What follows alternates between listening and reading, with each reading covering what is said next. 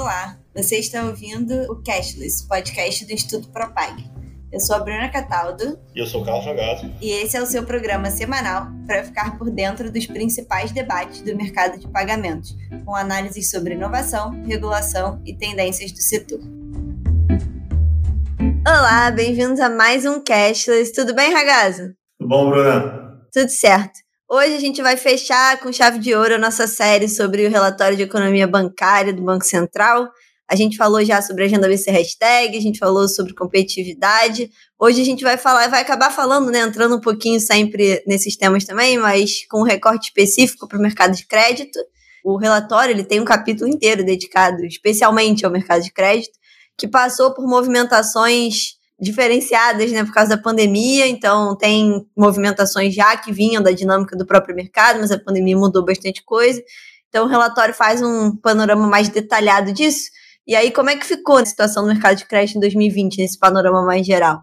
Bom, você deu a letra, basicamente é o ano onde a gente vai sentir mais aí esse efeito da pandemia, então ele teve um forte crescimento, crédito teve um forte crescimento, sobretudo quando você olha para pessoas jurídicas, porque você está olhando para os programas emergenciais, né? O Programa Emergencial de Acesso a Crédito, Programa Nacional de Apoio à Microempresa e Pequeno Porte.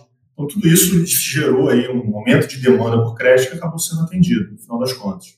Quando você olha para a pessoa física, o interessante dessa história é que você teve uma expansão, sim, é, sobretudo ligado a operações de financiamento imobiliário. Então, assim, você teve, de um lado, uma parte muito grande relacionada ao crédito para você poder de alguma maneira, lidar com a pandemia, as empresas precisaram isso. E aí, se você olhar para o tipo de crédito, qual o perfil dessa contratação de crédito, grandes e, e pequenas empresas, você está olhando para capital de giro, né? você está olhando para crédito livre. Grandes empresas, você também está olhando para outros perfis, né? quando você olha financiamento de exportação, descontos de recebíveis. Mas quando você olha, no final das contas, esses programas emergenciais, eles, de alguma maneira, foram a tônica de 2020. E isso gerou um aumento, enfim, respondendo a essa demanda que teve por crédito. E o, o curioso disso é que a, a, média do custo da carteira, né, o indicador de custo de crédito, ICC, ele acabou recuando.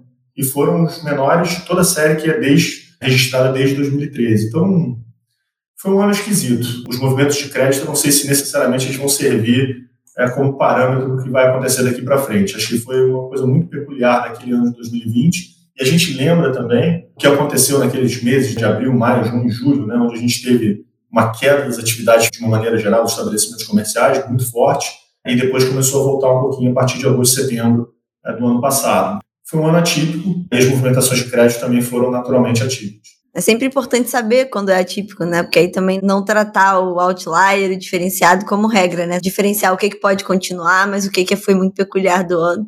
E é o que você falou, foi um ano muito peculiar para o mercado de crédito em específico, né? Mas de forma geral também foi. E aí, destacando um ponto que você falou, né? Você falou que cresceu em específico ali para as pessoas jurídicas. Então dá ali um tom de, ah, teve uma questão de perfil, né? O que que teve nesse ano peculiar? O que que mudou no perfil dos tomadores de crédito? Já teve ali o destaque das pessoas jurídicas, mas teve mais alguma mudança nessa direção de perfil de quem toma crédito? O que você consegue ver dentro do relatório são diversos eixos. Quando você olha para a região sul-sudeste, muito parecido com 2019, norte e nordeste com queda, crescimento, e centro-oeste acelerando bastante. Então você começa a entender um pouco essa dinâmica, não só do seu ponto de vista do que tipo de crédito, mas também dentro do ponto regional. E o tipo, se você olhar pelas atividades, você está olhando comércio, agropecuária, transportes, indústria de transformação, todos esses segmentos, em, em alguma medida, revertendo o perfil de queda, porque isso é muito dos programas de estímulo a crédito decorrente da pandemia. E isso acabou sendo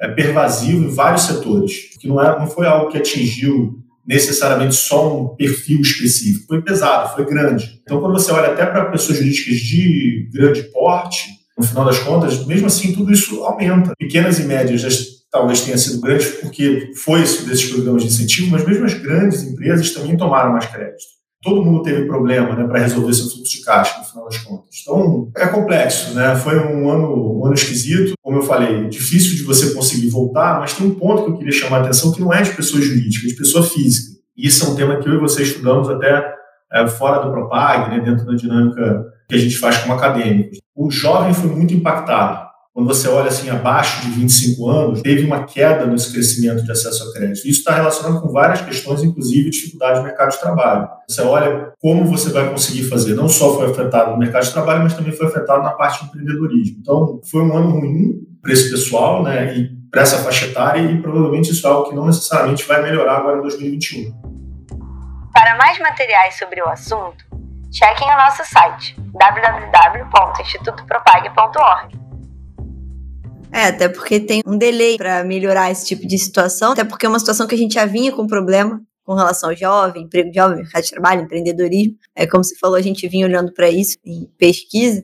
Então, realmente, ver que está refletindo no mercado de crédito, mas é uma questão até bem mais ampla. Quando você coloca a lente no mercado de crédito, aparece, mas é um problema até mais amplo que isso. Desculpa, desculpa te interromper, mas até essa, essa dinâmica que você está olhando de pessoa jurídica, você está olhando para capital de giro, né? Então é muito complexa essa situação. Tudo mesmo por conta da situação econômica da Covid. É, e dificulta qualquer análise para frente, que a gente não sabe o que, que continua e o que, que sai, né? Depois da pandemia, os programas não necessariamente vão ter continuidade.